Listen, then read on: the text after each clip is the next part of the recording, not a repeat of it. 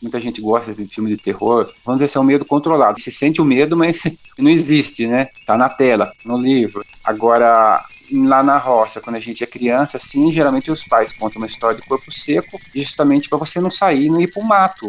O perigo não é o corpo seco, o perigo é uma cobra, cascavel, pisar no escorpião, ou antigamente nas matas lá tinha onça, ainda tem, em certos lugares lá até tem onça ainda, aquela onça parda, sussuarana. O perigo é isso, né? São bichos, ou você se perder no meio do mato também. Tem a história do negro d'água, o Zé Menininho, a criançada não ir também na beira da represa, tentar nadar, que é perigoso se afogar. Então sempre tem essas histórias com o intuito de botar medo para criança ter medo da assombração e, não ir lá naquele lugar correr um perigo real, não, com animais ou com afogamento, ou com um acidente, alguma coisa nesse sentido. Lá na roça eu sou caçula, né? Então os meus sobrinhos têm mais ou menos toda a mesma idade que eu. E daí ele fica brincando em volta da casa à noite, daí tem aranha, tem bicho. Aí meu pai, quando tá nessa situação, ninguém mais ficava fora de casa.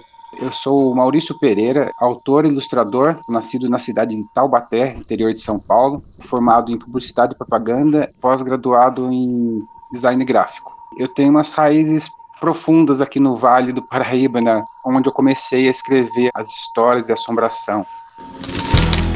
Livro aberto: obras e autores que fazem história.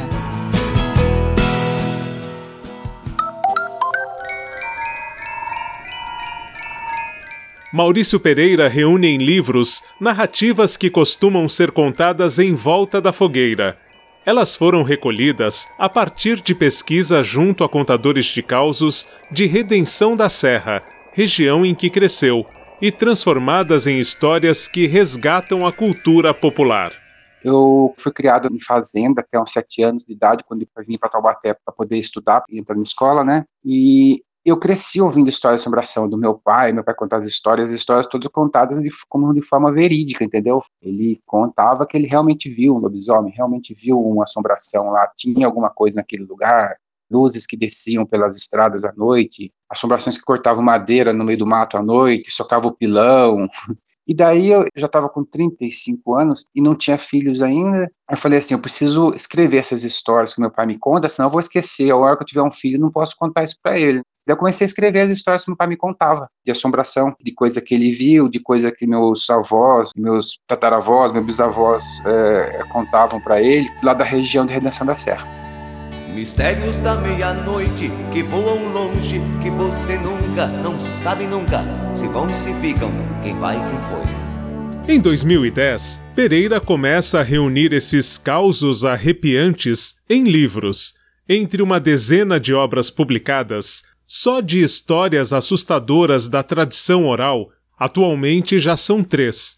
O primeiro escrito e ilustrado por ele foi Contos de Assombração trabalhei com alto contraste, incentivar o lúdico das crianças, né? Por exemplo, tem um lobisomem, mas só tem a sombra. O leitor que vai completar aquela imagem do lobisomem na cabeça dele. Daí cada um tem o seu lobisomem. Aí eu fiz esse livro, Conto de Assombração. Aí eu falei assim, então tá, eu vou fazer um outro de assombração, mas eu vou fazer em quadrinhos. Aí disso aí surgiu o Causos de Assombramento em Quadrinhos. E o último que eu fiz, é Histórias de Assombração, Causos Assustadores do Vale do Paraíba. São histórias aqui do Vale do Paraíba e foi feito em quadrinhos também. Eu fiz em parceria com um amigo meu, Reinaldo Batista, que é o ilustrador. Como manda a tradição, as histórias passam de geração em geração.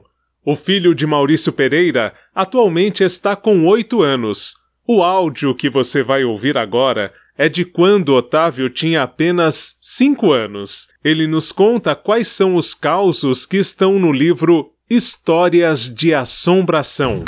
E daí, ó, Nessas páginas tem barqueiro e corpo seco e a mula sem cabeça e são essas partes e o lobisomem estão essas. Daí dá o tchauzinho, valeu! De acordo com Maurício Pereira, com o sucesso da série Cidade Invisível, que aliás é destaque da edição anterior do podcast do Instituto Claro, o interesse pela história do corpo seco cresceu muito. Nos três livros de assombração que eu tenho, tem história do corpo seco. O corpo seco, pelo que eu andei estudando, ele tem duas versões. O corpo seco físico, a pessoa que é muito ruim em vida, assim, muito mesquinha, muito presa à matéria, assim, que quando morre, segundo a lenda, nem o céu nem o inferno aceita essa pessoa. Daí ele sai da cova ele vagando no cemitério, sempre alguém vê, né, geralmente o coveiro. Daí tem que avisar a família. E a família tem que providenciar alguém que tenha coragem de carregar ele, geralmente no meio do mato. O padre vai junto e o cara carregando e o padre rezando e surrando ele com a vara de marmelo. Aí você deixa ele no, no meio do mato, solta ele lá e daí você tem que voltar andando de ré, sempre olhando para ele, porque se você der as costas para ele, pede para ele levar para outro lugar.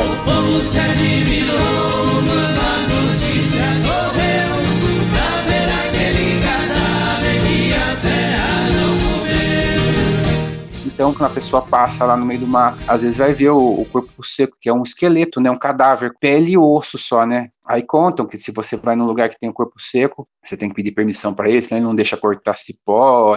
É meio que um protetor da, da mata.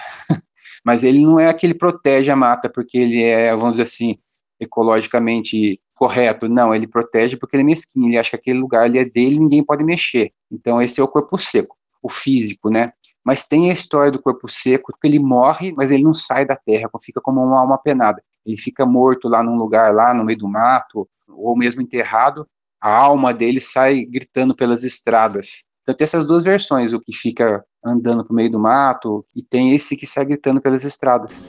O autor explica por que os livros de assombração convidam ao estudo e pesquisa do folclore? Uma das características do folclore é a oralidade, né? As histórias contadas de geração para geração e foi o que aconteceu, né? Tem tanto tem história de saci, de lobisomem, de mula sem cabeça, boitatá, corpo seco. Né? O folclore não é só a história de assombração, são comidas, são danças, uma gama de tradições, né? Mas eu sou bem apegado a esses contos de assombração, história de assombração, por causa do meu pai usar a curiosidade das crianças em relação à assombração é uma ferramenta muito boa para estimular eles a escreverem, eles a lerem, porque prende atenção, né? E a criança, você tem que cativar ela e você tendo uma história de assombração, você chama a atenção dela. No primeiro livro que eu fiz no Conto de Assombração, por exemplo, eu faço o saci atrás de um coqueiro em alto contraste. Então você vê o contorno do saci, o contorno do coqueiro, umas árvores em volta. Aí cada criança completa aquela cara daquele saci, como que é aquele gorro dele, a textura. Então,